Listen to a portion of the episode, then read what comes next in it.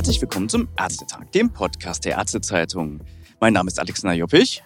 Und mein Name ist Hauke Gerloff. Und wir sind auch wieder beim Ärztetag, kurz vor Beginn der Sitzungen. Und wir haben uns kurz den Beck-Präsidenten Dr. Klaus Reinhardt geschnappt. Guten Tag. Guten Morgen. Herr Dr. Reinhardt, der Ärztetag ist ja jetzt in der Halbzeit. Was sagen Sie bisher als Zwischenfazit? Ist etwas passiert, was ansonsten nicht passiert? Etwas Besonderes im Gedächtnis geblieben?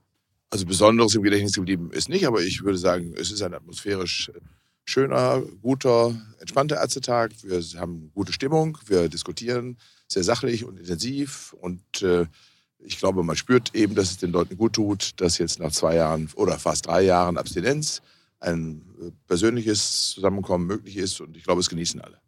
Seit langem versuchen ja auch Ärzte, den MFA-Beruf noch attraktiver zu machen. Stichwort MFA-Mangel natürlich. Jetzt könnt ihr auch eine massive, vielleicht auch ungewöhnliche Image-Kampagne dazu beitragen. Sind die Ärzte, vielleicht auch ganz konkret die Beck, bereit dafür Geld in die Hand zu nehmen? Ja, das ist sie, haben wir auch schon beschlossen im Vorstand der Bundesärztekammer, dass wir uns mit Instrumenten der Werbung oder der, der Bekanntmachung um die Attraktivität des MFA-Berufs befassen wollen und dass wir eine Initiative starten wollen, junge Menschen dafür zu begeistern, diesen Beruf zu ergreifen. Auch der Ärztemangel verschärft sich ja weiter, gerade jetzt, wo die geburtenstarken Jahrgänge bald in Rente gehen. Die Ärzteschaft selbst hat ja lange an der klassischen Einzelpraxis festgehalten. Heute wollen ja junge Mediziner aber viel intensiver und auch kreativer miteinander kooperieren. Stichwort Gemeinschaftspraxis oder Mentoring mit einem älteren Kollegen. Hat die Ärzteschaft diesen Trend zu lange verschlafen?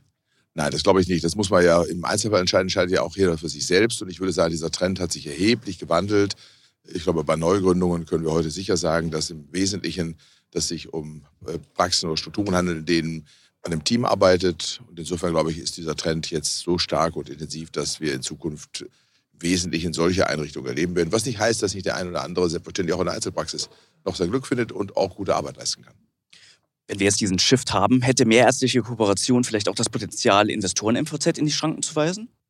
Also ich glaube, dass gute, ähm, gemachte Strukturen von kooperativen Tätigkeiten über Fächer hinweg oder auch in einem Fach allein durchaus dazu geeignet sind, sich zu etablieren gegen Einrichtungen, die von Fremdkapitalinvestoren getragen werden. Ganz im, im, Gegenteil, ich glaube sogar, dass Fremdkapitalinvestoren gegenüber solchen Einrichtungen wenig Chancen haben, weil der, der Spirit, der, der Geist, der in einer Einrichtung herrscht, die von denen besessen wird, die auch in ihr Arbeiten ein anderer ist, als wenn man in angestellter Funktion für einen Fremdinvestor arbeitet. Und insofern glaube ich, ist das äh, sicher richtig anzunehmen, dass man damit Paroli bieten kann.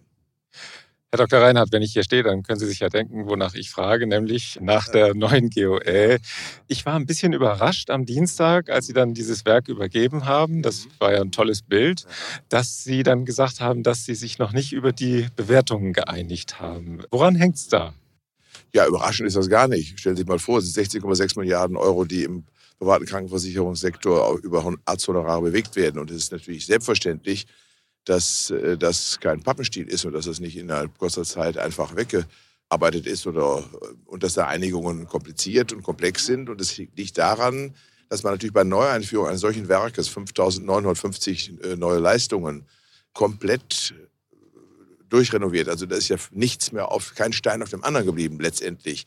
Dass man da nicht weiß, was am Schluss dabei herauskommt dass man sehr guten, ein sehr gutes Gefühl haben möchte, auf beiden Seiten, auf unserer Seite was sozusagen unseren legitimen wirtschaftlichen Anspruch angeht. Auf der anderen Seite aber natürlich auch auf Seiten der Versicherer, die ja, wenn man es richtig sieht, letztendlich auch den Beitragszahler, also den Versicherten repräsentieren und auch mit im Auge haben müssen. Unter anderem Aspekt als wir, ähm, dass beide Seiten sicher sein und ein gutes Gefühl haben müssen, auch ein gewisses Maß an Vertrauen haben müssen, dass da nicht zu Verzerrungen kommt, die keiner vorhersehen kann, ist, glaube ich, absolut nachvollziehbar. Und insofern ist diese von uns jetzt angekündigte Testphase, in der wir die beiden GOE alt und GOE neu synchron miteinander anwenden wollen, um zu schauen, welche Differenzen entwickeln sich dann im Realbetrieb.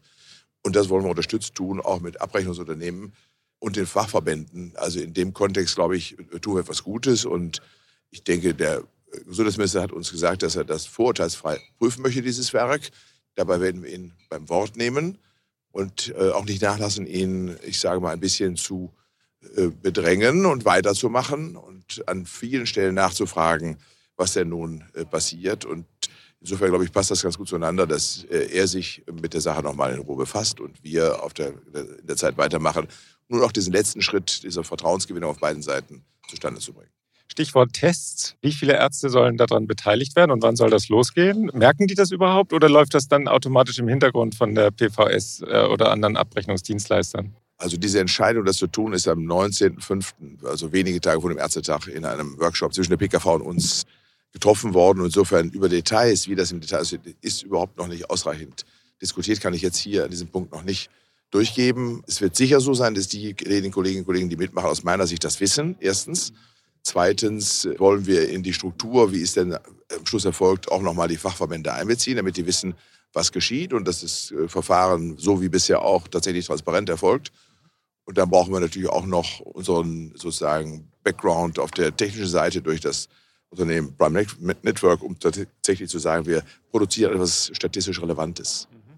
Der Minister hat sich ja etwas suffisant ob der Dicke des Werkes geäußert, dass das kein Beitrag zum Bürokratieabbau sei. Eventuell, er hat es ja noch nicht geprüft, aber die, ist ja, die neue GOR ist ja durchaus so angelegt, dass das nicht unbedingt mehr Arbeit machen soll. Was ist da das Neue? Die Dicke des Werkes ist nicht automatisch verbunden mit dem Ausmaß von Bürokratie. Ja, das ist ein, ein Trugschluss. Man könnte ja auch etwas dünnere Seiten nehmen, das ist das Werk schmaler.